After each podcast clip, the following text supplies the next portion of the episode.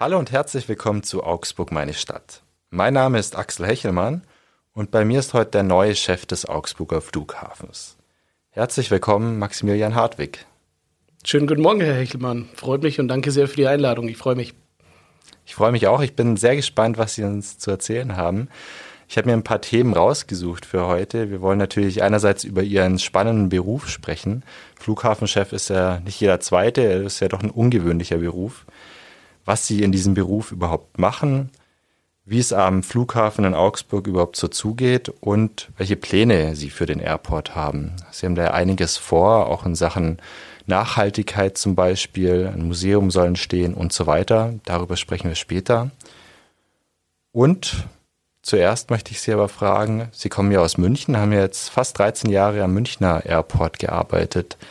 Wo es Ihnen denn jetzt besser gefällt, Augsburg oder München? Eine, eine ganz nette Frage gleich zu Beginn, Herr Hechelmann. Ja. Äh, es ist, ich, ich darf nur eine kleine Korrektur vornehmen. Es sind sogar äh, 16 Jahre gewesen, die vergangenen 16 Jahre, die ich in München, also am Flughafen München zugebracht habe.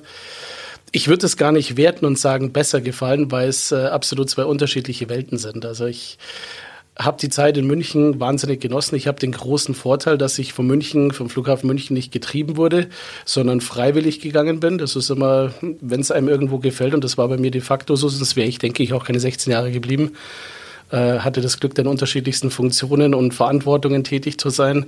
Und wie es dann immer so ist, geht man dann doch mit einem lachenden und mit einem weinenden Auge.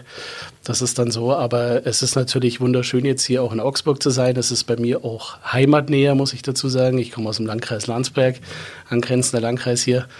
Und äh, es ist dann, sage ich jetzt mal, schon eine andere familiäre Atmosphäre bei einem kleineren Flughafen, bei einem Verkehrslandeplatz, als wenn wir jetzt das mit einem äh, großen Verkehrsflughafen, mit einer großen Drehscheibe wie München jetzt vergleichen. Also ich würde sagen, schlussendlich zur Beantwortung, es gefällt mir beides wahnsinnig gut und äh, es sind spannende neue Aufgaben, die da auf mich warten in Augsburg. Sehr diplomatische Antwort auf jeden Fall. Sie haben sich ja auch mit Landsberg, Ihrem Wohnort, ähm, so ungefähr die Mitte rausgesucht können da also wirklich ganz neutral sein. Herr Hartwig, ähm, Sie haben schon angesprochen, der Augsburger Flughafen ist was ganz Besonderes, unterscheidet sich natürlich stark von anderen Flughäfen wie zum Beispiel in München. Ich möchte aber gern vorne anfangen und Sie fragen, wie wird man überhaupt Flughafenchef? Also wie sind Sie in dieses Amt, in das Sie jetzt gehoben wurden, reingekommen? Ist tatsächlich eine spannende Frage, genau, weil Flughafenchef, wie Sie so schön sagen, beziehungsweise jetzt hier ganz offiziell Geschäftsführer von der Augsburger Flughafen GmbH, also der Betreibergesellschaft von dem Flughafen Augsburg, offiziellen Verkehrslandeplatz, ist dann doch eher äh, ja kein, kein gewöhnlicher Job, beziehungsweise gibt es nicht äh, allzu viele Stellenausschreibungen äh, solcher Art. Bei mir ist es tatsächlich so gewesen, es wurde offiziell nach einem Nachfolger gesucht, also es wurde offiziell ausgeschrieben auf verschiedenen medialen Kanälen, auch so, ich jetzt mal im medialen Bereich, äh, im Online-Bereich, im Print-Bereich. Und zusätzlich äh, ist auch noch eine Personalberatungsagentur eingeschalten worden, die dann auch aktiv aus ihrer Sicht geeignete Kandidaten für diesen Job, also vom Profil geeignete Kandidaten angesprochen hat. Und da hatte ich tatsächlich auch am Ende, kann ich sagen, das Glück, dass ich da angesprochen wurde zu dem Thema, weil, wenn ich ganz ehrlich bin, ich war während der Zeit tatsächlich mehr mit äh, Familie beschäftigt. Äh, wir waren in den letzten Zügen, haben Familienzuwachs noch erwartet in der Zeit. Und da hatte ich tatsächlich gar nicht so den Fokus, jetzt irgendwie ganz konkret nach neuen Stellen zu schauen. Also am Ende sage ich immer ganz nett, nachdem es geklappt hat, äh, gesucht und gefunden, worüber ich mich natürlich wahnsinnig freue. Und äh, die Stadt Augsburg als alleinige Gesellschafterin hat da ein relativ großes Auswahlprozedere gestartet, eben in Kooperation mit der Personalberatung. Und äh, am Ende bin ich sehr glücklich, dass sie sich für mich entschieden haben und dass ich die Chance bekomme, jetzt an der Spitze der Augsburger Flughafen GmbH zu stehen. Sie haben es gerade angesprochen, Sie haben auch Familie, drei Kinder, eine Frau, wohnen wie gesagt in Landsberg. Also auch da einiges zu tun, kann ich mir vorstellen, mit so einer ähm, großen Familie. Noch eine Sache äh, zum Auswahlverfahren. Sie haben es ja angesprochen, dass Sie sich da durchsetzen konnten. Es waren ja immerhin 68 Kandidaten, wenn ich da richtig informiert bin. Also was machen Sie denn, was haben Sie denn besser gemacht als die anderen? Das ist eine gute Frage. Wenn Sie mir die Frage so stellen, das müssten Sie eigentlich dem Entscheider die Frage stellen. Aber jetzt zum Thema Selbstreflexion. Ähm, nein, ich glaube, ich würde ich würd die Frage gerne so damit beantworten. Also ich glaube, ich bringe äh, entsprechend Luftfahrterfahrung mit. Also das heißt sowohl von Seiten der, der Qualifikation, also ich habe äh, Betriebswirtschaftslehre und äh, Luftverkehrsmanagement studiert und habe eben, wie ich ja vorher erwähnt habe, 16 Jahre im Flughafen München zugebracht in unterschiedlichsten Funktionen. Also ich weiß, wie ein Flughafen tickt, wie ein Flughafen funktioniert, äh, wie man Flughafen auch managt. Ich war viel im Ausland unterwegs. Also ich glaube, da grundsätzlich ist schon die, die Affinität äh, auch ein, ein, Pluspunkt gewesen, dass man jetzt nicht unbedingt einen Verwalter, einen Quereinsteiger wollte, sondern schon jemand, ich sage jetzt mal, der vom Fach kommt. Ja. Äh, und das andere ist, denke ich, das merke ich so in verschiedenen anderen Bereichen, auch in anderen Beteiligungen, Töchtern von der Stadt Augsburg, es ist jetzt so, vielleicht seit ein paar Jahren, denke ich, schon so eine Trendwende festzustellen, was sehr positiv zu werten ist, dass die Stadt Augsburg auch jüngeren Leuten eine Chance gibt. Und ich meine, jung bedeutet per se nicht gleich eine Erfahrung wie ein 20 Jahre älterer Kollege oder beispielsweise, ich sage jetzt mal, ein fertiger Geschäftsführer von einem anderen Flughafen. Und das ist natürlich eine ganz tolle Geschichte, wo ich sage, äh, da freue ich mich persönlich drüber, aber auch grundsätzlich über die Situation, dass eben auch jüngeren Leuten die Chance für solche Positionen gegeben wird, sich zu profilieren. Und wir bewegen uns ja auch einfach in der, ich sage jetzt mal, in einem gewissen Zeitenwandel in, in Richtung Digitalisierung. Ähm, ein Jüngerer hat vielleicht äh, etwas andere Denkansätze, wo ich jetzt Gottes Willen keine, keine Wertschätzung oder keine Abwertung äh, einem erfahrenen Kollegen gegenüber äh, anbringen möchte. Aber ich denke, das ist doch ein richtiger Weg und das sind, denke ich mal, schon zwei Kriterien auch, neben dem, dass ich mich äh, sicherlich mit meinen Visionen, Ideen gut verkauft habe, beziehungsweise überzeugen konnte, so muss man eher sagen. Äh, das denke ich mal sind zwei beziehungsweise drei Faktoren gewesen, die dann durchaus für mich gesprochen haben. Über die Visionen und Ideen sprechen wir später ja noch ausführlich. Kurzer Einwurf noch, Sie sind 37. Ähm, zählen sich auf jeden Fall noch zur jungen Garde, oder? Wenn ich das richtig raushöre. Absolut, absolut. Die 40 ist ja immer so die magische Zahl, ja. Wobei selbst dann, wenn ich jetzt über 40 wäre, zähle ich mir immer noch dazu. Am Ende, wenn man es ehrlich ist es ja immer so, wie man irgendwo tickt. Aber klar zählt natürlich auch das Alter auf dem Papier. Das ist ganz klar, aber richtig, ja. Ich werde jetzt 38 in diesem Jahr. Also von dem her zähle ich mich da schon noch zur jüngeren Garde, äh, allerdings natürlich auch schon zu einer Generation. Also ich habe mit Anfang 20 dann letzten Endes angefangen im Berufsleben. Ich sage jetzt mal, das ist so ein schönes Alter, ein jüngeres Alter, aber da kann man durchaus dann schon die ein oder anderen Jahre Erfahrung auch mitbringen. Das sehe ich als 33-Jähriger genauso. sind gute Aussichten, wenn ich da auf Sie blicke. Sie sind ja gerade auf dem Weg in die Arbeit, haben zwischen Landsberg und dem Flughafen Stopp gemacht bei uns in Augsburg-Lechhausen, haben es jetzt dann nur noch ein paar hundert Meter zum Flughafen, der ja offiziell heißt Verkehrslandeplatz Augsburg-Mühlhausen. Sehr technischer Begriff, oder? Wie kommt es denn dazu? Ist das gar nicht offiziell der Augsburger Flughafen, wie alle im Volksmund sagen? Ist es definitiv. Also es ist immer die Frage, wie nennt man Flughafen? Äh, wenn ich, also ich, Gehen wir mal erst darauf ein, was Sie gesagt haben. Das ist richtig. Die offizielle Bezeichnung lautet Verkehrslandeplatz Augsburg-Mühlhausen. Mühlhausen deswegen, weil es die nächstgelegene Gemeinde ist oder nächst, nächstgelegene Ort.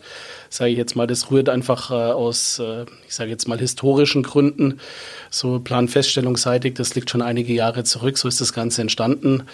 Und äh, ja, ich glaube, im Volksmund zu sagen, Flughafen Augsburg äh, ist absolut legitim, sollte man auch irgendwo beibehalten.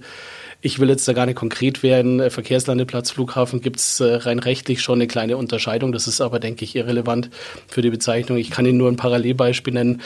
Äh, Flughafen München ist auch der Franz Josef Strauß als Namensgeber und wird auch offiziell, heißt auch offiziell so, sagen aber die wenigsten. Auch da ist der Flughafen München. Also von dem her fahren Sie da absolut gut, genauso wie der andere, wenn wir sagen, das ist der Flughafen Augsburg.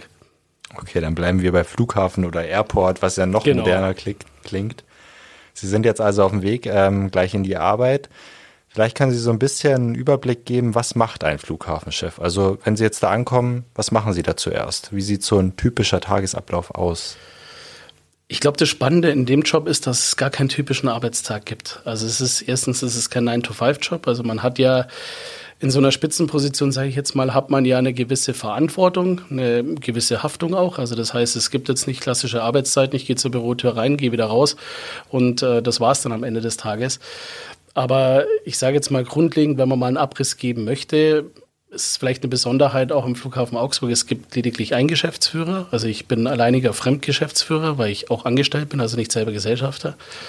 Und äh, letzten Endes, sage ich jetzt mal, bin ich verantwortlich für Themen, für Themenblöcke wie komplett Personal, Finanzen, für Strategie. Also das heißt entsprechend auch äh, die Neuausrichtung oder grundsätzlich eine Ausrichtung, eine Masterplan von dem Flughafen und unterschiedlichsten kleinen Themen auch. Also das ist das Spannende an der Position, dass ein Geschäftsführer von einem Verkehrslandeplatz wie Augsburg jetzt, jetzt meine Person, sehr viele Einzelthemen auch bearbeitet. Ja. Also das ist, liegt, liegt schlicht auch darin begründet, dass der Personalstamm relativ klein ist und zu Lasten dann tatsächlich doch relativ viele Aufgaben und viel Verantwortung auf wenigen Köpfen oder Schultern. Und äh, das macht es natürlich so spannend. Also von dem her so typischer Arbeitstag ist nicht. Ich denke, was ganz wichtig ist, ist immer das Thema die Nähe auch zum Personal, zu seinen eigenen Leuten. Nur so funktioniert natürlich auch, egal ob das jetzt ein Flughafen ist oder ein anderes Unternehmen. Das ist, denke ich, ganz entscheidend, da irgendwo schon die Nähe zu haben und dann, ja, Gestern beispielsweise war ich auf einer langen Dienstreise, bin spät heimgekommen. Da gibt es jetzt sicherlich E-Mail-seitig schon einiges aufzuarbeiten, was sich irgendwo aufgestaut hat, sei es irgendwelche internen Themen, die zu bearbeiten sind oder äh, ja, das ein oder andere externe Anliegen, das landet dann auch auf meinem Schreibtisch. Dann natürlich eine gewöhnliche Terminsituation, die man ohnehin schon hat. Ja, also von dem her, so einen Standardarbeitstag gibt es eigentlich nicht. Also ich sage jetzt mal, ich will jetzt nicht sagen Mädchen für alles, aber es, ist, es geht, sage ich jetzt mal, schon so in die Richtung, dass ich mich um sehr viele Dinge tatsächlich auch selber kümmere, ja, wo ich mir auch definitiv für nichts, sage ich jetzt mal, zu schade bin. Das eine oder andere muss man auch von der Zeit her bedingt natürlich oder getrieben auch delegieren. Das ist auch ganz klar, aber ich glaube, das Wichtigste ist da irgendwo ein gewisses Zusammenspiel mit, mit der Mannschaft äh, wo halt jeder irgendwo seinen Teil dazu beiträgt zum Erfolg dann der, der ganzen Unternehmensgeschichte. Und dann kommt zwischendrin noch eine Presseanfrage für einen Podcast rein. Genau, die, die wir auch relativ kurzfristig jetzt noch unterbringen konnten. Auch dafür schaufel ich mir auch gerne mal frei. Das gehört auch dazu, irgendwo zu sagen, äh, priorisieren. Das ist natürlich jetzt für mich gerade momentan tatsächlich ganz wichtig, weil ich ja auch ehrlicherweise erst vier Monate im Amt bin, in Amt und Würden. Also das muss man auch ehrlicherweise dazu sagen, bin ich ja letzten Endes auch noch irgendwo in der Findungsphase, ja. Genau. Jetzt fahren Sie, wie gesagt, später gleich in die Arbeit äh, an einen Ort, den viele vom Hörensagen kennen. Flughafen Augsburg kennt man als Begriff, man weiß, dass da ein Flughafen ist. Aber ich glaube, die allerwenigsten Augsburgerinnen und Augsburger wissen, wie sieht's denn da aus? Ähm, ist das ein Flughafen, wie man ihn aus München oder Memmingen kennt oder aus Friedrichshafen? Oder geht's da ganz anders zu? Vielleicht können Sie so ein bisschen beschreiben, wie sieht's da aus? Also gibt's da die Klassiker wie Check-in, Sicherheitsschleusen, ähm, Gates für den Abflug oder ist da alles ganz anders? Genau, da müssen wir vielleicht die Zeit ein bisschen zurückdrehen von der Historie, weil es gibt tatsächlich noch äh, von Ihnen angesprochene Infrastruktur. Liegt schlichtweg darin, und das denke ich mal, wissen viele Augsburger noch, äh, sei jetzt mal, das ist so, ich denke jetzt auch so ein bisschen an weinendes Auge von vielen Augsburgern, weil früher ja tatsächlich, also jetzt gute 15 Jahre her, äh, hat es ja, oder noch ein bisschen länger, hat es ja durchaus äh, Linienbetrieb mit der Augsburg Airways gegeben. Also Linienbetrieb bedeutet halt klassischen Passagierbetrieb mit eben genannten äh, Luftverkehrseinrichtungen, beziehungsweise ja, Check-in äh, vielleicht jetzt ganz so extrem nicht, aber ein Terminalbereich, sage ich jetzt mal, mit Check-in und dann hat man sein Köfferchen abgegeben und hat die Möglichkeit, in Urlaub zu fliegen. Das ist ja leider mittlerweile alles Geschichte, muss man dazu sagen. Ja, die AFG selber hat äh, eine recht große Insolvenz hinter sich, als äh, Augsburg Airways vom Flughafen weggegangen ist. Da ist natürlich der, das, das Geschäft oder Haupt der, der, die tragende Säule des Geschäfts weggebrochen. Dann ging es darum, sich neu auszurichten. Und genau diese Neuausrichtung hat der Flughafen auch erfahren. Und das ist genau das, was wir jetzt gerade aktuell haben. Also wir haben im Endeffekt einen City Airport. Ja, das heißt, äh, ein klassischer Stadtflughafen wir haben allgemeine Luftfahrt da draußen, das heißt äh, Sportfliegerei, Freizeitflieger, hauptsächlich aber die stellen einen geringeren Anteil da, hauptsächlich sind es Geschäftsreise, ist Geschäftsreiseverkehr, also Geschäftsflieger, auch gerade von Augsburg. Augsburg ist ein sehr großer Wirtschaftsstandort auch mit dem einen oder anderen, äh, der selbst die Möglichkeit, also ein, ein oder andere Unternehmer, der die Möglichkeit hat, auch in Augsburg selber zu fliegen. Also das meine ich mit Geschäftsreiseverkehr zugleich, aber auch ganz wichtiger Punkt natürlich hier auch, äh, wir haben eine, ein FCA als äh, Erstbundesligamannschaft und äh, da haben wir natürlich auch entsprechenden Charterverkehr. Ja, also das heißt jetzt gegnerische Mannschaften oder dass der FCA selber von Augsburg wegfliegt. Und äh, ja, das ist durchaus, also auch wenn es nicht mein Ziel ist, jetzt äh, eine regelmäßige Linie beziehungsweise Passagierbetrieb wieder anzusiedeln, weil es letzten Endes auch ehrlicherweise die Struktur momentan nicht hergibt. Also da müsste man wahnsinnig viel Geld überhaupt in die Struktur reinstecken. Äh, genauso auch in, in eine neue Ausrichtung mit gewissen Risiken, wie wir jetzt bei Corona ja gesehen haben. Also gerade Passagierbetrieb ist ja extrem eingebrochen. Und da äh, hätten wir jetzt äh, in Augsburg noch ein viel größeres Problem dann gehabt als andere Flughäfen, die noch gewisse Puffer haben. Also sind wir froh, dass wir da anders ausgerichtet sind.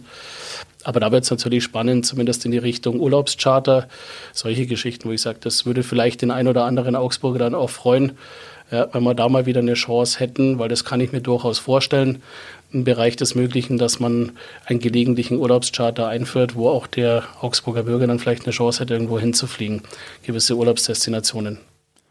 Über die Ziele sprechen wir später noch ausführlich. Sie haben es aber gerade angesprochen, Stichwort FCA. Haben Sie denn schon die Spieler oder die Mannschaft getroffen? Ich habe sie tatsächlich persönlich noch nicht getroffen. Ja, also ich habe es äh, zeitlich noch nicht geschafft, das so zu takten, beziehungsweise auch draußen zu sein. Äh, das geht dann auch relativ zügig. Also die steigen natürlich dann auch äh, schnell um. Ja. Das geht vom Bus dann in den Flieger oder umgekehrt. Aber das ist sicherlich ein Ziel. Auch da möchte ich auch tatsächlich mit dem FCA direkt auch mal, wird jetzt auch Zeit, dann demnächst mal Kontakt aufzunehmen, wie man da möglicherweise weiterverfahren kann. Ja, was äh, Flüge angeht. Wir gehen ja jetzt auch mal später davon aus, so wie es momentan ausschaut, dass der FCA auch in der ersten Bundesliga bleibt, also der Klassenerhalt. Da drückt man entsprechend die Daumen. Und das wird uns natürlich dann auch als äh, Flughafen sehr freuen, wenn wir da weiterhin als An- und Abflugort mit behilflich oder dienlich sein können. Kleiner Exkurs, sind Sie auch Fußballfan? Ich bin auch mit Fußballfan, genau. Zwar nicht der Hardcore-Fußballfan, aber doch durchaus. Und das Herz schlägt für die Bayern oder für Augsburg? Das, Herzschläge, es sind die zwei Herzen. Das wäre die diplomatische Antwort. es, sind, es sind die beiden, das ist immer so der Standard. Ja, nein, also ich, ich würde so sagen, absolut jetzt äh, aufgrund auch der Lage und auch vorher schon, muss dazu sagen. Mein Bruder hat hier in Augsburg studiert, äh, habe ich über die letzten Jahre Augsburg schon etwas näher kennengelernt und da habe ich mich auch schon mit dem FCA anfreunden können und sympathisieren können. Also von dem her schlägt mein Herz schon auch für den FCA definitiv. Also dann drücken wir die Daumen, dass es doch demnächst mal ein Treffen gibt mit der Mannschaft, vielleicht am Flughafen mit dem einen oder anderen Star der Mannschaft. Genau. Sie haben es gerade schon angesprochen, in Augsburg ist einiges ein bisschen anders, auch aufgrund der Geschichte. Früher gab es Linienflüge, heute nicht mehr. Welche Atmosphäre herrscht denn an dem Flughafen? Das ist ja dann wahrscheinlich nicht diese typische, ich fahre in den Urlaub Atmosphäre, sondern ein bisschen anders. Absolut, das ist so eher so die ich sage jetzt mal etwas ruhigere, familiärere, entspanntere Atmosphäre, möchte ich mal sagen, weil es eben diesen Laufverkehr, nenne ich ihn jetzt mal, den Passagierlaufverkehr, den gibt es ja, wie Sie richtigerweise sagen, und haben ja gerade drüber gesprochen, in der Form nicht mehr. Also von dem her geht alles etwas ruhiger zu. Ja, also es ist, ich, ich würde sagen, familiär trifft es tatsächlich ganz schön, weil wir auch ein relativ kleiner Personalstamm sind. Also das per se macht das Ganze schon etwas familiärer. Ähm, und dann natürlich auch äh, das Thema der, des Klientels, wie wir es angesprochen haben. Das ist natürlich, auch wenn wir viele Flugbewegungen haben, muss man dazu sagen. Also wir haben letztes Jahr 55.000 Flugbewegungen im Jahr gehabt. Das ist schon eine Hausnummer, die sich sehen lassen kann. Aber die verteilen sich relativ schön. Und äh, genau, da geht es dann doch etwas ruhiger da draußen bei uns zu. Mhm. Wenn Sie den Personalstamm ansprechen, vielleicht zu den Dimensionen des Flughafens, das sind, glaube ich, etwa 30 Mitarbeiterinnen und Mitarbeiter, oder?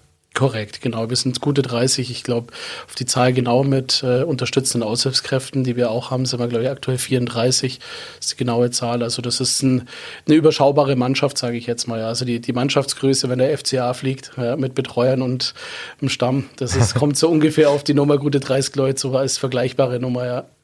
Und was machen die alle? Also was äh, sind das für Angestellte? Also wir haben letzten Endes auch da, ist, ist eine, der Verwaltungsbereich ist äh, sehr gering aufgestellt, sage ich jetzt mal, ist auch gar nicht so viel mehr vonnöten. Letzten Endes, äh, es gibt neben mir noch einen Betriebsleiter, der sich hauptsächlich um technische, infrastrukturelle, auch operative Themen kümmert. Dann gibt's äh, die Verkehrsleitung, das sind letzten Endes meine Vertretung und mein rechter Arm äh, am Flughafen draußen direkt äh, für den Flugbetrieb, sage ich jetzt mal, zuständig und für die Lenkung des Flugbetriebs am Boden. Ähm, dann gibt es natürlich ganz wichtig die Kollegen vom Vorfeld Bodendienst, das heißt äh, Kollegen, die da draußen äh, durchaus, ich sage jetzt mal, Ein- und Aushallen, äh, tanken, die grundsätzlich mit sämtlichen Bodendiensttätigkeiten unterstützen, die auch sehr viel, sage ich jetzt mal, nebenher machen, wenn irgendwelche Reparaturen selbst anfallen. Also das sind so äh, Allrounder, sage ich jetzt mal. Und dann haben wir tatsächlich auch noch die äh, Tower-Lotsen. Also wir haben eine Kontrollzone, wir sind flugsicherungskontrolliert. Das heißt, es gibt auch tatsächlich klassische Tower-Lotsen bei uns, die noch mit reinfallen und dann den ein oder anderen noch im Verwaltungsbereich. Mhm. Insgesamt am Flughafen arbeiten aber ja mehr Menschen, weil da auch Unternehmen ansässig sind. Können Sie da vielleicht noch einen kurzen Abriss geben? Sehr gerne, ja. Das ist, sind wir auch äh, sehr stolz drauf und ich denke, das ist auch ganz wichtig zu erwähnen. Äh, wir sprechen da von, von einigen hunderten, äh, ich sage jetzt mal, Mitarbeitern in dem Bereich sogar noch, könnte man sogar noch weiter treiben, die Zahlen. Letzten Endes, wir haben zwei Hauptkunden am Campus. Das ist die Augsburg Air Service als klassisches ähm, Wartungs-Instandhaltungsunternehmen mit Werfbetrieb. Also letzten Endes, da kommen Kunden hauptsächlich, ich habe es vorher erwähnt, Geschäftsreisekunden mit ihren Luftfahrzeugen an. Wenn es dann um äh, Wartung geht oder auch um die eine oder andere Instandhaltung, äh, Reparatur von Luftfahrzeugen. Und äh, dann haben wir Airbus Helikopter noch am Platz. Das ist äh, auch ganz viel wert, die tatsächlich sonst auch noch in manchen mit zugegen sind und bei uns auch äh, Wartung von Helikoptern durchführen. Und äh, die sind wir auch stolz drauf, ist auch ein ganz wichtiger Punkt. Wir haben da auch einen Werkshuttle-Verkehr. Also das heißt, äh, auch so ein knapp 30-Sitzer, der zweimal täglich im Umlauf zwischen Augsburg und Marseille verkehrt, um da entsprechend das Personal von Augsburg nach Marseille oder zurück zu fliegen. Jetzt zurück zu Ihrem Job als Flughafenchef, vereinfacht gesagt. Ähm, Sie haben es ein bisschen gesagt, Sie sind Mädchen für alles, überspitzt gesagt das meiste Ihrer Aufgaben findet am Boden statt, oder? Oder sind Sie auch mal in der Luft unterwegs? Beruflich tatsächlich nicht, außer ich würde die Chance nutzen, äh, beruflich zu einem Termin zu fliegen. Ich habe das große Glück, ich besitze selber als Privatpilot einige Lizenzen. Also ich betreibe seit mittlerweile jetzt am 1. Mai werden es 22 Jahre den, den Flugsport aktiv. Also von dem her sage ich jetzt mal, ja, beruflich mehr am Boden, da gehöre ich auch hin, sage ich jetzt mal, um die ein oder anderen Dinge zu managen. Aber es ist natürlich ideal und das ist dann schon auch meine Vorstellung, wenn ich dann auch da äh, Hobby und Beruf verbinden kann, wenn es jetzt einmal auf einen Auswärtstermin geht und man sagt, äh, man hat die Möglichkeit, vielleicht selber mal mit der eigenen Maschine hinzufliegen, um auch einfach Zeit zu sparen, ja, beziehungsweise auch da das Hobby ein bisschen ausleben zu können. Genau, aber ansonsten bin ich natürlich schon auch gerne in der Luft unterwegs. Das ist letzten Endes mein größtes Hobby, ja. Dann wechseln wir doch mal ganz kurz vom Geschäftsmann zum privaten Mensch. Maximilian Hartwig. Ähm, Sie sind Flieger seit 22 Jahren, haben Sie gerade gesagt, oder beinahe 22 Jahren. Was begeistert Sie denn dran? Warum fliegen Sie gern? Warum haben Sie damit angefangen? Ehrlicherweise, ich war schon immer flugbegeistert. Also ich habe ganz früher mal ähm, in jungen Jahren, also so knapp Teenie-Alter oder drunter, wie man es da so macht, mit Modellfliegen angefangen. Ist mir auch teilweise noch treu geblieben. Also ich habe die ein oder andere Modelle noch, wo ich sage, wenn es zwischenzeitlich mal irgendwie ausgeht, ist auch ganz spannend, also ferngesteuert ähm, Modelle zu fliegen.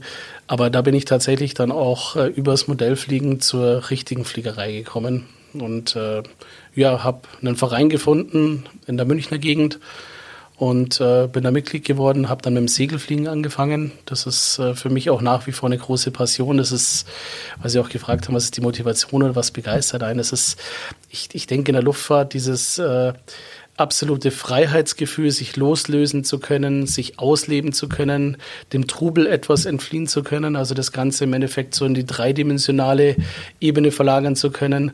Ja, also einfach mal eine Ebene Höhe, wo man sagt, da hat man einfach mal sehr Ruhe, kann abschalten, kann sich die Welt von oben anschauen, sieht ganz toll aus ja, und äh, kann zugleich das Ganze, sage ich jetzt mal, noch genießen, im besten Fall auch von A nach B zu kommen, wo ich sage, da verbinde ich dann Mittel und Zweck und äh, auch die Gaudi, die irgendwo dabei sein soll. Ja. Und genauso habe ich sukzessive weitergemacht, habe unterschiedliche Lizenzen weitergesammelt, auch für Motorflug mit unterschiedlichster Art, Kunstflug, solche Geschichten, wo ich sage, da lebe ich tatsächlich voll auf. Aber es ist, glaube ich, grundsätzlich zu Ihrer Frage einfach dieses, dieses Freiheitsgefühl. Ja. Irgendwo ist man freier wie ein Vogel, wie es so schon heißt, als wie in der Luft. Das ist äh, für mich ein ganz unbeschreibliches, ein tolles Gefühl. Bevor wir zu Ihren möglichen Lieblingsspots kommen, über die Sie gern fliegen, ähm, habe ich da Kunstflug gerade richtig rausgehört? Auch das, ja. Kunstflug tatsächlich mit dem Segelflieger, ja.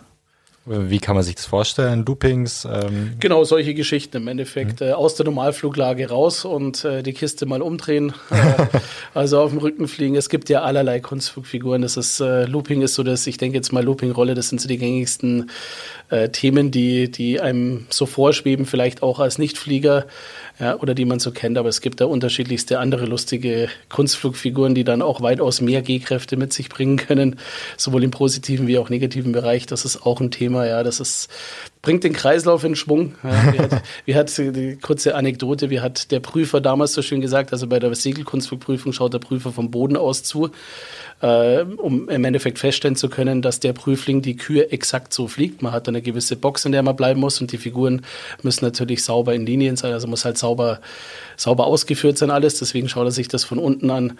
Und der Prüfer hat damals, äh, muss man dazu sagen, leider in der Zwischenzeit schon verstorben. Gott hab ihn selig, aber ein ganz uriger Kerl, der damals auch gesagt hat, mei, wenn sie das unbedingt machen müssen, ich trinke einen Kaffee, damit ich bei meinem Kreislauf in Schwung bringe. habe ich gesagt, das kann man beidseitig machen. Ja, es gibt einen Kaffee oder eben mal äh, einen Kunstflug, um da entsprechend den Kreislauf in Schwung zu bringen.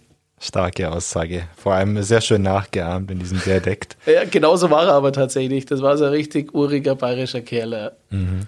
Sie haben es gerade angesprochen, Kreislauf kommt da in Schwung, das kann ich mir gut vorstellen. Ich glaube, mir wird sofort schlecht werden. Ähm, Gibt es auch Situationen, wenn wir jetzt bei dem Privatflieger ähm, Maximilian Hartwig bleiben, wo Sie schon Angst hatten und sich gesagt haben, okay, vielleicht ein bisschen zu weit gegangen? Also ich denke Angst definitiv nicht, weil äh, Angst ist immer fehl am Platz. Äh, Gerade bei der Fliegerei sollte eigentlich überall fehl am Platz sein. Das wird man nie ausschließen können, das ist mir auch klar. Aber gerade in der Fliegerei sollte Angst äh, weit entfernt sein, weil dann hat man schon in der Vorbereitung irgendwas falsch gemacht.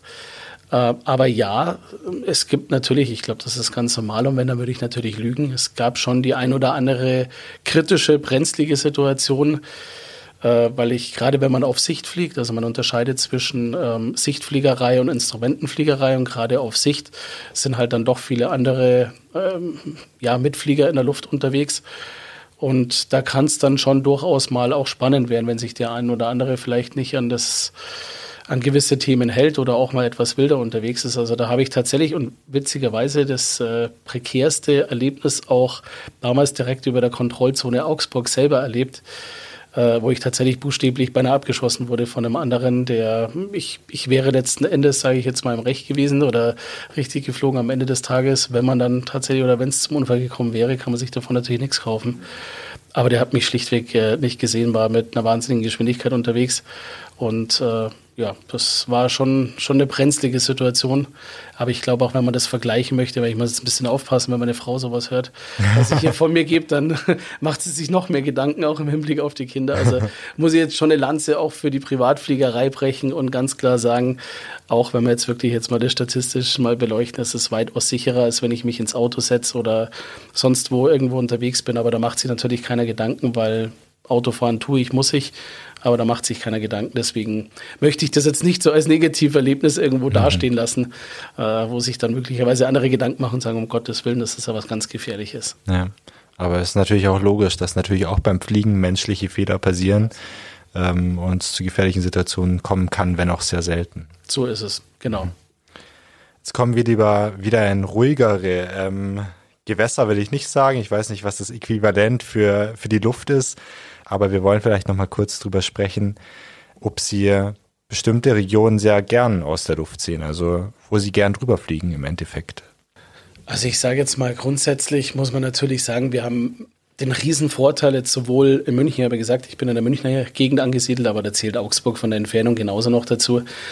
Ähm, natürlich ganz klar die Berge. Also ich meine, wir haben hier die Berg vor der Haustür auf gut Deutsch. Das ist kann ich jedem nur nahelegen. Es ist ein unbeschreibliches Gefühl und ich hatte auch tatsächlich das Vergnügen, schon vielen im bekannten Freundeskreis und auch anderen, auch nicht bekannten Fluggästen schon dieses Gefühl nahe zu bringen. Es ist gigantisch, in die Berge mit dem Flieger zu fliegen. Jetzt über, über die Zugspitze zu fliegen, äh, über Skigebiete, auch im Winter, auch das spannend, wenn unten sich der gemeine Skifahrer tummelt ja, und seine Schwünge da vollzieht und man fliegt da drüber. Also die Berge per se ist äh, ein Wahnsinnserlebnis schon mal. Aber auch, ich sage jetzt mal so als Hotspot, aber sonst auch bei uns, wir haben ja hier wirklich schöne Gegenden. Also es ist die Schwäbische Alb ist nicht weit weg, das ist ein Segelflug Eldorado. Auch die Fränkische Alb ist nicht allzu weit weg. Also da gibt es schon ein paar richtig schöne Gegend oder aber tatsächlich auch mal einfach unsere wunderschöne Landschaft irgendwo in der, ich nenne es jetzt mal Metropolregion München-Augsburg, da irgendwo in dem Bereich zu genießen. Das ist immer wieder gigantisch und Erlebnis und ich freue mich immer wieder aufs Neue, wenn ich die Welt von oben sehen kann. Mhm. Ich habe letztens länger mit unserem Fotografen, unserem langjährigen Fotografen Uli Wagner gesprochen. Der fliegt jetzt seit 25 Jahren über die Region und dokumentiert auch so ein bisschen die Veränderungen. Also er sagt zum Beispiel, von Jahr zu Jahr sieht er mehr Pools, was sicher auch mit dem Klimawandel und der Erderwärmung zusammenhängt. Er dokumentiert, wie sich Städte und Gemeinden ausdehnen, wie Umfahrungsschneisen um Dörfer ähm, gebaut werden und so weiter. Gibt es für Sie auch Punkte, die Ihnen immer wieder auffallen oder eine Entwicklung, die Ihnen auffällt, wenn Sie fliegen? Also ich würde es tatsächlich bestätigen. Man merkt schon, wenn man das jetzt so, wenn man so die Jahre Revue passieren lässt, einfach auch die städtische Entwicklung, also wie sich urbane Gebiete entwickeln, wie sich aber auch, sage ich jetzt mal, Landschaften entwickeln. Das ist ja auch ganz spannend, beziehungsweise auch Dörfer. Auch das, äh, sage ich jetzt mal, früher weniger dicht besiedelte Gebiete, die auf einmal besiedelter werden, Gewerbegebiete, ein ganz großes Thema, weil sie es äh, auch in Richtung Nachhaltigkeit oder auch in Richtung Energiewende angesprochen haben. Heute auch gerade wieder ganz aktuell vom Markus Söder proklamiert das Thema Windkrafträder. Also das lässt sich extrem feststellen, dass wir wirklich auch hier im Flachland jetzt nicht nur offshore, sondern auch im Flachland einen wahnsinnigen äh, Zuwachs an Windrädern zu verzeichnen haben, was ich sage jetzt mal für einen Piloten oder sicherlich nicht auch für jeden ideales, aber grundsätzlich zumindest für das Thema Energiewende oder alternative, regenerative Energien ein großes Thema ist. Also das lässt, lässt sich ganz extrem feststellen. Ja, und ansonsten tatsächlich in den Bergen muss man auch sagen, leider auch die andere Seite, auch Zugspitze.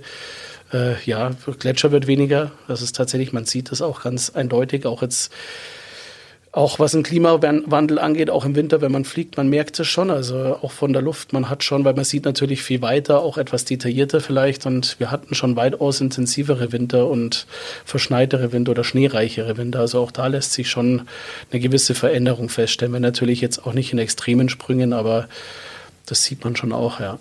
Mhm. Wenn Sie es ansprechen, Windräder, die ja ähm, unbestritten wichtig sind für die Energiewende auch in Deutschland, für einen Piloten sind die aber gar nicht so ungefährlich, oder? Ähm, ja, absolut. Also das Thema äh, Windräder, das ist schon, ähm, haben Sie absolut recht, das kann schon eine Gefahr darstellen, weil die Windräder mittlerweile ja wirklich relativ hoch sind. Und äh, ich möchte zumindest äh, den einen Vergleich geben, man hat äh, eine gewisse Sicherheitsmindesthöhe über einem nicht besiedelten oder nicht städtischen Gebiet von mindestens 500, man spricht in ja immer von Füßen, also von Fuß, mindestens 500 Fuß, also knapp 150 Meter. Und es wird dann schon mal spannend, wenn so ein Windkraftrad durchaus mal so in zwischen 100 und 200 Meter Höhe haben könnte, dann kann es durchaus zu einem Hindernis beziehungsweise einem Gefahrenpunkt werden. Also da haben Sie absolut recht, ja. Mhm. Aber das sind ja wahrscheinlich dann Punkte, also die Windkrafträder, die in Ihren Karten eingetragen sind, wo der Pilot zumindest theoretisch weiß, da steht ein Windrad, oder? Genau, absolut so. Also in den Luftfahrerkarten sind die Windparks beziehungsweise auch einzelne Windkrafträder eingetragen. Und wie gesagt, mein Beispiel, das ist ja absolute Mindestflughöhe, also Sicherheitshöhe. Ähm, man fliegt ja im Regelfall weitaus höher, aber ich wollte es jetzt eben nur zur Vergleichbarkeit bringen, dass man das auch einordnen kann von der Relation. Die sind gar nicht so klein, die können schon richtig hoch werden. Von dem her ist das nicht so ganz ohne, gerade jetzt, wenn man unterwegs ist und die Sicht vielleicht nicht gerade, also nicht unter idealen Bedingungen die Sicht nicht so ideal ist. Genau, aber es, man ist durchaus natürlich auch mit Flugvorbereitung, man weiß schon, wo was steht und am Ende sage ich jetzt mal, schaue ich ja auch immer noch raus. Stimmt natürlich. Wenn Sie jetzt über Ihre Leidenschaft fürs Fliegen sprechen, geben Sie die auch weiter an Ihre Kinder? Sie haben drei Kinder, wie gesagt. Da bin ich tatsächlich äh, so, dass ich sage, ich möchte es gern. Also muss dazu sagen, drei Kinder, um, um das äh, zu konkretisieren. Meine Große mittlerweile oder unsere Große, die ist jetzt drei Jahre. Äh, die hatte aber schon das Vergnügen, dass sie mit eineinhalb Jahren schon im Motorflieger mit sitzen durfte, mit der Mama hinten und der Papa ist vorne geflogen. Die Puppe war natürlich noch dabei, ganz wichtig, ja. Also die ist schon mitgeflogen, der hat es auch gefallen. Ja. Ich glaube, ganz zum Leidwesen meiner Frau, die da nicht so begeistert war. Aber ihr hat es tatsächlich gefallen. Naja, und die anderen beiden, äh, die Zwillinge, die wir noch haben, die sind jetzt gerade acht Monate, also die sind da noch etwas entfernt von dem, aber ja, ich würde mich natürlich, ich glaube, das ist wie bei jedem Daddy oder auch von, von der Mama-Seite, man wird sich immer freuen, wenn die Kinder irgendwo so die eigenen Hobbys später mal mitteilen. Aber ich werde meine Kinder nie in die Richtung pushen oder gar zwingen oder sonst wie. Also ich denke ganz wichtig, weil ich glaube, das ist das Schlimmste, was man machen kann, weil am Ende führen sie Hobbys aus, die die Eltern wollen und nicht sie selber und das ist nicht Sinn der Sache. Ähm, also ich denke, es wäre schön, aber wenn es in eine andere Richtung geht, dann soll es so sein. Aber ich werde es ihnen sicherlich nahebringen, ja. okay. Insofern muss ich dazu sagen, insofern meine Frau da auch mitspielt, weil die da, wie gesagt, nicht ganz so begeistert ist. Ich glaube, das ist auch eher so, als Mama hat man da eher immer ein bisschen Sorgen ja, bei solchen Themen. Das ist natürlich der Beschützerinstinkt absolut, wahrscheinlich, genau. der auch absolut berechtigt da ist. Und das ist ja ein gutes Zeichen ist, wenn er da ist. Genau so ist es, ja. Bevor wir jetzt über Kritik auch am Flugverkehr sprechen, gerade in Zeiten des Klimawandels und auch in Bezug auf Fluglärm, ähm, würde ich Sie noch mal kurz bitten, zu sagen, womit verdient der Flughafen denn jetzt eigentlich sein Geld? Also wie macht er sein Geld? Sie haben es schon angesprochen, verschiedene Geschäftsreisen finden dort statt, Maschinen werden gechartert, auch Unternehmen sind am Flughafen ansässig. Woraus ziehen Sie denn da das Geld?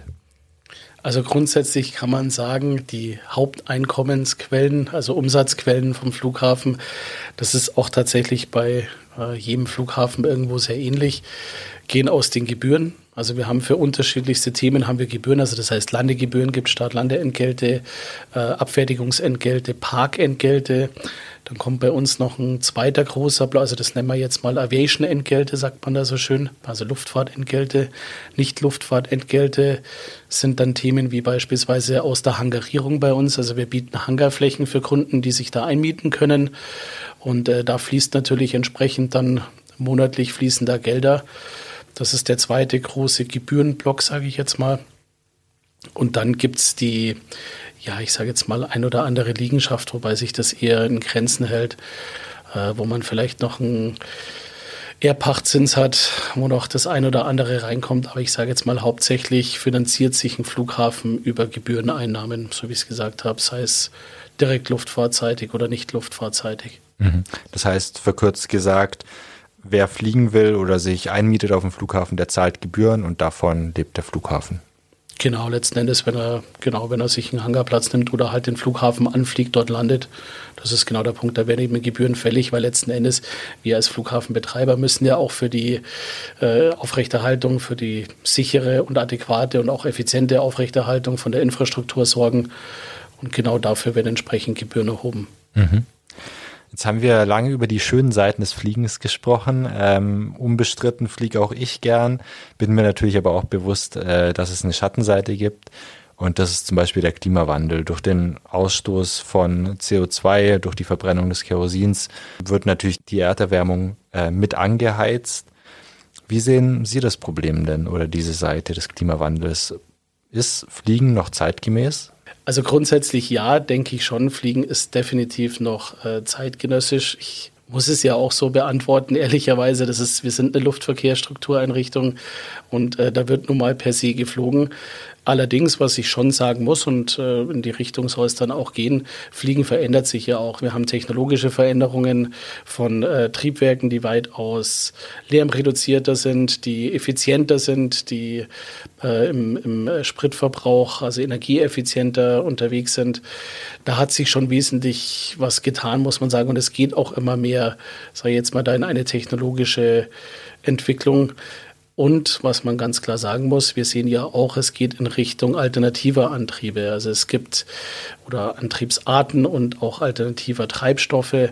Also wir sind da, glaube ich, schon auf einem ganz guten Weg, wo man sagen kann, das Fliegen grundsätzlich, sei es jetzt mal vom Kleinen, von der allgemeinen Luftfahrt bis hin zur Großluftfahrt, da ist viel Drive drin, da ist viel Musik drin in dem Ganzen, da passiert auch viel und das auch richtigerweise, ist absolut notwendig. Und wenn es dann auch irgendwann mal in Richtung äh, elektrische Fliegerei geht, Brennstoffzelle ist ein Thema, das weiter verfolgt wird, beziehungsweise hybrid-elektrische Antriebe auch. Also da passiert tatsächlich schon viel und da denke ich, kann man dann durchaus auch das Fliegen per se wieder etwas besser äh, mit dem äh, Fortschreiten des Klimawandels vereinbaren beziehungsweise in Einklang bringen, dass das Fliegen da nicht unbedingt der schädlichste Kontributor ist. Mhm. Also ähnlich wie beim Autoverkehr, wo es ja auch E-Autos zum Beispiel sehr verstärkt gibt. Äh, die Verkaufszahlen sind ja enorm inzwischen. Passiert auch beim Fliegen was. Ein aktuelles Beispiel für den Versuch, klimabewusster zu fliegen, gab es ja erst letztens mit einem Elektroflieger, richtig? Absolut korrekt, ja. Das war, war ein Osterdienstag, also nach Ostern hatten wir das Vergnügen, als Kooperationspartner emissionsfreie Luftfahrt, so haben wir das genannt, die Firma Advantec GmbH, ein Augsburger Unternehmen bei uns am Flughafen Augsburg, zu Gast, die hat bei uns gastiert, die haben wir äh, begleiten dürfen bei ihrem Erstflug von einem hybrid-elektrischen Antrieb.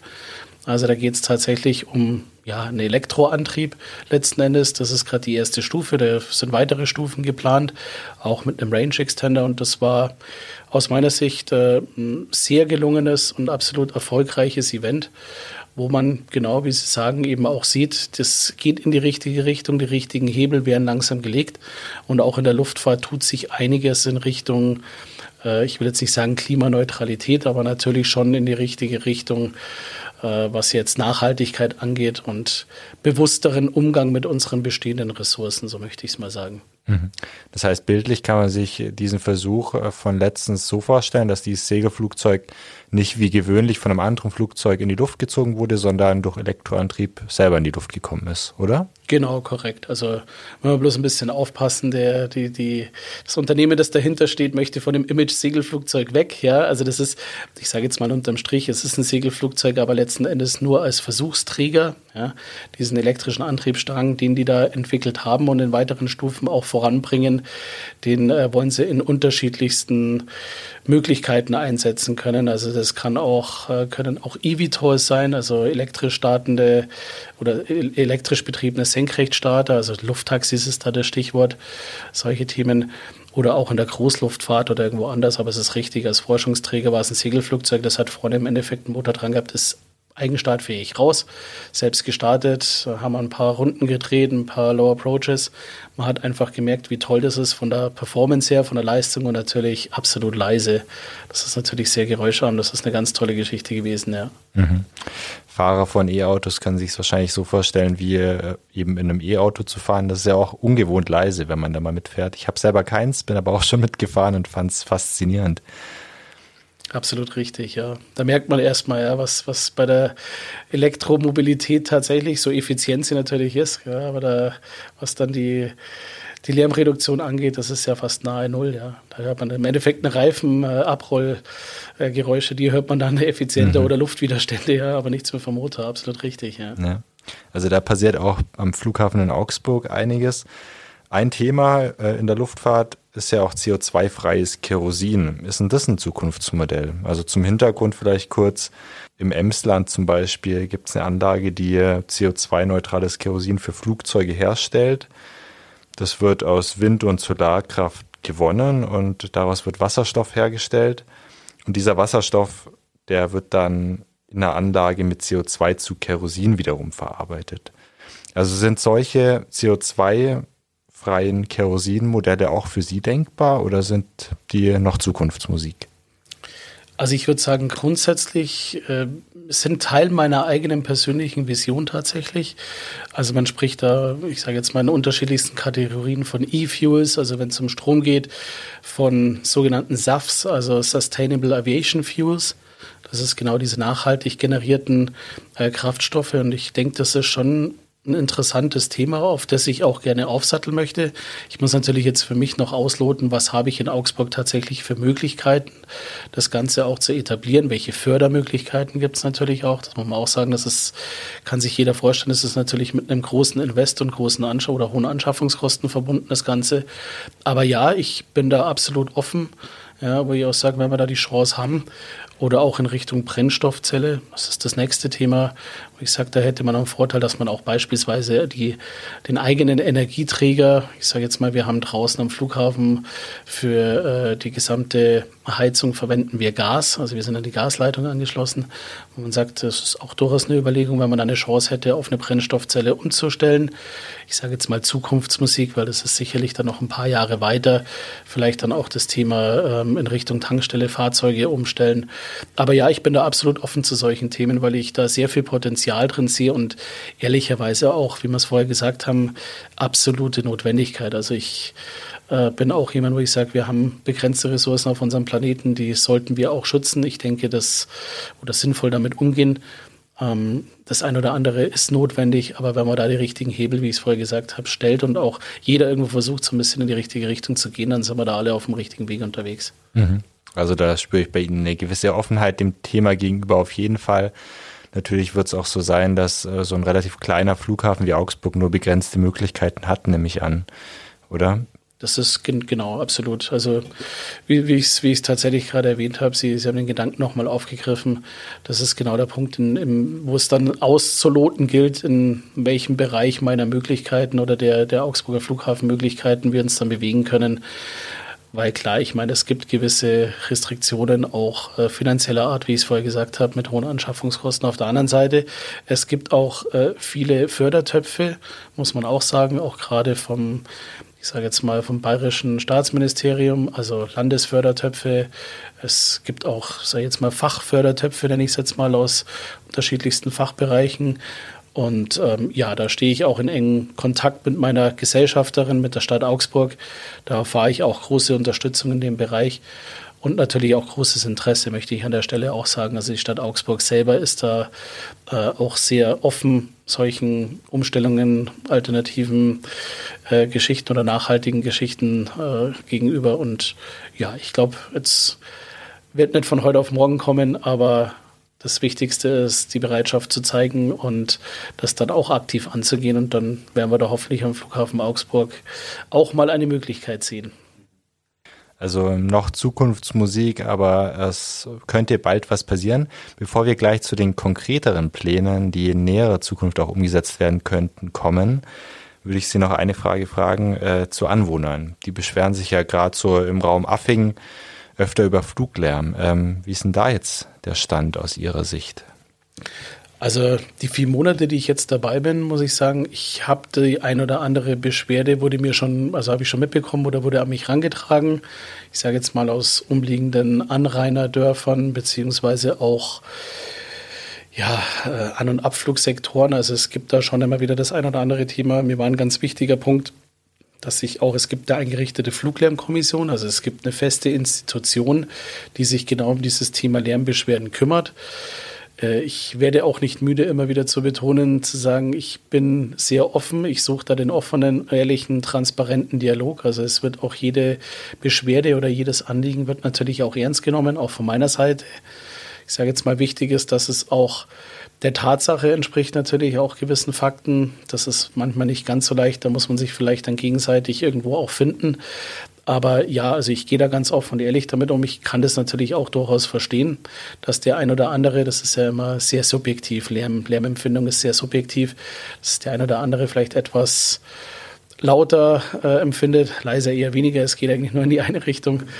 Und äh, ja, da bin ich dran an dem Thema, das auch offen und ehrlich weiterzuführen und äh, natürlich auch mit unterschiedlichsten Maßnahmen, die wir jetzt auch schon über die Jahre hinweg etabliert haben. Also das heißt entsprechend ein Nichtüberfliegen von betroffenen Ortschaften, äh, entsprechende An- und Abflugrouten, auch von, von Höhen, sage ich jetzt mal, da irgendwo in der Richtung was zu tun. Aber nichtsdestotrotz muss man natürlich auch immer wieder sehen, gerade wenn auf Sicht geflogen wird, es ist nicht ganz so einfach, dass man jetzt äh, von oben, kann sich jeder selber mal ein Bild machen oder das Ganze mal im Selbsttest versuchen, wenn er im Flieger sitzt, ja, auch da gerade bei der Startphase mal runterzuschauen und dann versuchen, exakt eine Linie mit dem Auge zu verfolgen. Das geht dann auch selber, gerade wenn man selber auch noch fliegt, man ist vielleicht mit Navigieren, Funken auch noch beschäftigt.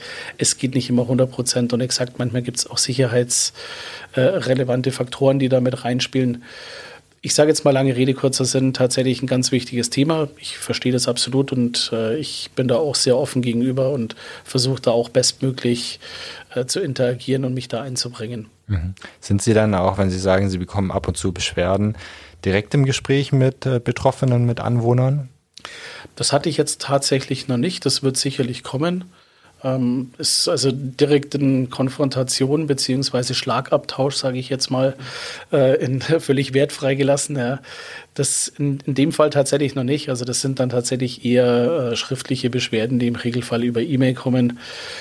Ähm, aber ja, ich wurde schon vorgewarnt, das gibt schon auch. Also es gibt schon auch äh, sage ich jetzt mal, vehemente Angriffe der Vergangenheit, ja, in denen Einzelne sehr betroffen sind aus ihrer Sicht. Und äh, da wird sicherlich auch die eine oder andere persönliche Konfrontation kommen, die ich aber definitiv nicht scheue. Also ich bin auch nicht der Typ, ich bin sehr aufgeschlossener und extrovertierter Mensch. Also von dem her, ich bin dann auch eher so, dass ich sage, da suche ich auch gerne einen Dialog. Ich denke, wichtig ist, dass man drüber spricht, dass man versucht, von beiden Seiten irgendwo eine bestmöglich verträgliche, für beide Seiten verträgliche Lösung findet. Und da ist die Augsburger Flughafen GmbH natürlich auch sehr dahinter, dass wir den Lärm irgendwo auf ein Minimalmaß reduzieren. Ganz ohne geht nicht, das ist auch klar. Das ist wie bei einer Autobahn auch. Den Lärm kriege ich nur weg, wenn ich die Autos nicht mehr fahren lasse ist, glaube ich, nicht im Interesse, im Interesse der Öffentlichkeit oder des Einzelnen. Also von dem her, da gilt, sage ich jetzt mal, einen verträglichen Kompromiss zu finden und für den stehe ich definitiv. Mhm. Den Eindruck habe ich jetzt zumindest hier im Gespräch auch, dass man auf sie zugehen kann, offen äh, Probleme ansprechen kann und da eine vernünftige Antwort kriegt oder einen vernünftigen Diskurs. Weiter würde ich jetzt nicht aufs Thema eingehen, weil einfach ähm, die Anwohner hier nicht im Raum sitzen. Äh, wir verlinken aber unten am Podcast noch Artikel, in dem wir das Thema Fluglärm thematisieren, wer sich da speziell dafür interessiert. Und schauen jetzt aber auf die Pläne für die Zukunft des Augsburger Flughafens ganz konkret. Ähm, Sie haben es vorher angesprochen, früher gab es ja mit Augsburg Airways auch Linienflüge, die gibt es jetzt nicht mehr. Vielleicht nur als kurze Antwort, ist es in Zukunft wieder denkbar, dass Linienflüge in Augsburg starten? Ganz ehrlich, da will ich auch keine falschen Illusionen machen. Also muss man ein bisschen differenzieren. Deswegen, ich möchte die Frage so beantworten, regelmäßigen Linienpassagierbetrieb wird es in der nächsten Zeit so ehrlicherweise nicht mehr geben können. Ich habe es vorher schon mal angerissen, weil wir gar nicht über die entsprechend äh, moderne, adäquate, notwendige Infrastruktur verfügen. Das muss man dazu sagen. Und natürlich auch, das möchte ich an der Stelle auch sagen, uns in einem großen Spannungsgefüge zwischen Flughäfen wie Memmingen, Nürnberg, München befinden, wo ich sage, das, ist, das wird schon sehr spannend, sich da überhaupt wieder zu etablieren.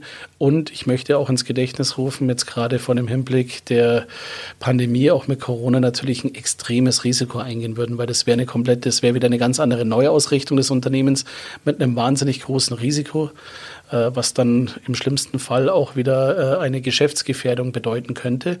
Aber, und deswegen da das Positive aus dem Ganzen, also das war jetzt die etwas ernüchternde Antwort für das Auditorium, die sich jetzt vielleicht wieder eine regelmäßige Linie gewünscht haben. Äh, ich bin durchaus offen für den gelegentlichen äh, Urlaubscharter. Ich denke, das ist auch ein ganz wichtiges Thema. Wir haben, ich habe es vorher angesprochen, ja eben diesen Werksshuttle von äh, Airbus zwischen Augsburg und Marseille. Und auch sowas kann man sich oder kann ich mir definitiv auch äh, vorstellen in Werksferien oder so zwischendurch, wenn sich der ein oder andere Partner da bereit erklärt. Ich würde da auch beziehungsweise werde auch da äh, aktiv äh, das Thema angehen und auch äh, den Kontakt zu Reiseveranstaltern, Tourismusverbänden suchen, auch im Schulterschluss mit der Stadt Augsburg, wo ich sage, das wäre doch eine tolle Sache, wenn wir da zumindest gelegentlich den einen oder anderen Urlaubscharter fänden. Ist natürlich immer die Voraussetzung, dass sich jemand bereit erklärt, dass das Ganze auch irgendwo kostendeckend, kosteneffizient laufen würde. Das ist, denke ich, selbstredend und dann natürlich auch noch müsste es entsprechend in der Bevölkerung angenommen werden. Aber grundsätzlich sage ich jetzt mal, dieser gelegentliche Charterverkehr definitiv, ja. Im kleinen Segment natürlich. Ja, große Maschinen äh, können auch da von mangels Infrastruktur, auch von der Runway, von der Runway-Länge her, Startlandebahn-Länge her, äh, gar nicht operieren. Aber ich sage jetzt mal, wie wir es vorher gesagt haben, in so einem Segment von einem 30 bis 40 Sitzer, eher so 30 Sitzer, ist das durchaus denkbar und denke ich mal, wäre für die Augsburger Bevölkerung schon auch eine schöne Nummer. Mhm. Ein Ziel von Ihnen als Flughafenchef ist ja auch, den Flughafen mehr ins Bewusstsein der Augsburgerinnen und Augsburger zu rücken. Wie soll das denn ganz konkret funktionieren? Also ich habe da im Hinterkopf Schlagworte wie Flugplatzfest, Tag der offenen Tür, Flugzeugmuseum.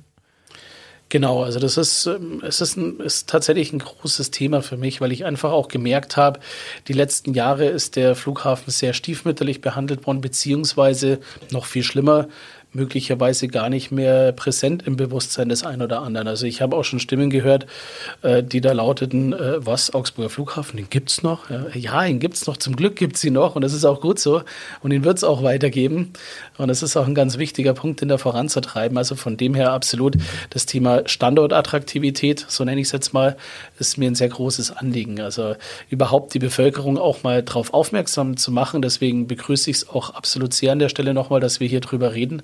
Ist ja auch äh, ein Mittel, um überhaupt mal auch gerade für jetzt äh, auch jüngere Zuhörer irgendwo zu merken, was passiert denn am Flughafen, wie ich es jetzt schon ausgeführt habe.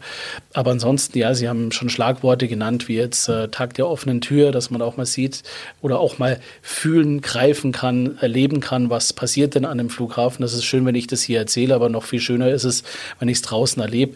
Aber auch Flugplatzfeste, beziehungsweise vielleicht auch in kleinerem Rahmen Familienfeste, wo ich sage, das ist doch wunderschön. Ich meine, ich bin ja eben selber, wie ich es erzählt habe, Familienvater. Auch wenn man die Möglichkeit hat, Familien kommen mit ihren Kindern, äh, Enkelkindern, Großeltern kommen mal raus. Wir haben ein schönes Restaurant. Äh, da sind wir auch jetzt wieder dabei, die die Corona-Beutelungen, sage ich jetzt mal, hinter uns zu lassen und da mit Tatenkrank in die Zukunft zu blicken. Und das sind, glaube ich, ganz wichtige Punkte, um den Flughafen ja wieder mehr ins Bewusstsein zu rücken und einfach eine positivere Außendarstellung. Mhm. Ganz konkret, was haben Sie davon, wenn quasi der Flughafen stärker im Bewusstsein ist? Versprechen Sie sich davon mögliche Neukunden oder was genau ist Ihr Antrieb? Es geht gar nicht tatsächlich um Neukunden, weil ich glaube, das ist gar nicht das Klientel, das äh, da angesprochen werden würde, beziehungsweise das ich auch gar nicht ansprechen möchte, sondern meine, meine inhärente Motivation für sowas ist tatsächlich das Thema Augsburg verfügt, das ist, muss man auch sagen, es ist ein Luxus, über einen City Airport, über einen Stadtflughafen und den Leuten auch mal zu zeigen, liebe Leute, es gibt noch einen Flughafen, der ist nicht nur schlimm draußen, es ist nicht nur ein äh, Lärmverursacher und äh, verunreinigt nicht die Luft, sondern ist ein ganz wichtiges Thema. Es ist eine große, es ist ein großer Wirtschaftsfaktor. Also das heißt, wir haben es vorher schon angesprochen mit Unternehmen, die sich dort ansiedeln, äh, die sorgen für Arbeitsplätze, äh, natürlich auch für Wohnungen. Die Leute müssen untergebracht sein. Also das ist, da trägt der Flughafen ganz stark auch zur Wirtschaftskraft äh, der Stadt Augsburg bei. Und auch grundsätzlich denke ich für die Metropolregion ist es ganz wichtig. Ich habe es ja gesagt, es sind namhafte Unternehmen auch da draußen und auch namhafte Unternehmer. Das ist schon ein wichtiger Punkt, weil sich sonst, wenn wir diesen Luxus nicht hätten, der ein oder andere vielleicht auch überlegen würde, na gut, dann gehe ich woanders hin, dann siedle ich ab und das würde sicherlich der gesamten Stadt Augsburg und damit am Ende des Tages auch der Bevölkerung nicht gut tun. Ja, und wie gesagt, so ein Flughafen, es ist ein kleiner Flughafen, der kann ja auch schön sein. Es ist doch toll, mit den Enkelkindern, mit den Kindern mal rauszugehen, ein paar Flieger zu gucken, im Restaurant zu sitzen. Es ist eine schöne Dachterrasse, wie gesagt, über den Flugplatz fest mal oder mal durchzuschlendern. Also es gibt auch sehr viel positive Facetten von dem Flughafen, beziehungsweise weitaus mehr, als es Negativthemen gibt. Und ich glaube, das ist wichtig und das ist tatsächlich meine, meine vorrangige Motivation, da eben entsprechend mehr wieder ins Bewusstsein der Leute zu kommen. Dann bin ich da sehr gespannt, was in der Hinsicht passiert. Komme natürlich auch gern zum Flughafenfest oder was auch immer es dann wird, ähm, vorbei. Vielen Dank, Maximilian Hartwig, Flughafenchef des Augsburger Airports. Wir haben einen Mann kennengelernt, der nicht nur Flugzeugliebhaber ist. Wir haben einen Familienvater kennengelernt, einen Mann, der große Pläne hat für den Augsburger Airport. Vielen Dank fürs Gespräch. Es war sehr interessant und aufschlussreich für mich. Ich hoffe, Ihnen hat es auch gefallen. Ja, Herr Hechelmann, ganz herzlichen Dank an Sie. Das kann ich nur zurückspielen. War ein sehr angenehmes Gespräch. Ja, wir sind jetzt doch eine Zeit lang hier gesessen. Ich habe es äh, überhaupt nicht als langwierig empfunden, muss sagen. Es hat sehr viel Spaß gemacht. Ich freue mich, äh, wenn das Ganze ausgestrahlt wird, hoffentlich auch entsprechend dann großen Zuspruch findet. Und wie gesagt, nochmal ganz herzlichen Dank für die Möglichkeit. Ich komme auch gerne mal wieder. so ist es nicht. Und dann freue ich mich auch über jeden Einzelnen, der mal sei es spontan oder geplant draußen vorbeischaut bei uns. Es ist jeder herzlich willkommen und macht euch ein positives Bild vom Flughafen Augsburg und bleibt alle gesund und herzlichen Dank auch an die Zuhörerschaft. Mhm. An die Hörer und Hörer draußen, äh, wenn es noch eine Frage gibt an Maximilian Hartwig oder an uns, wenn es Kritik am Podcast gibt oder Themenideen, dann schickt uns gerne eine Mail an podcast.augsburger-allgemeine.de. Und mir bleibt nur zu sagen, vielen Dank fürs Zuhören und bis in zwei Wochen.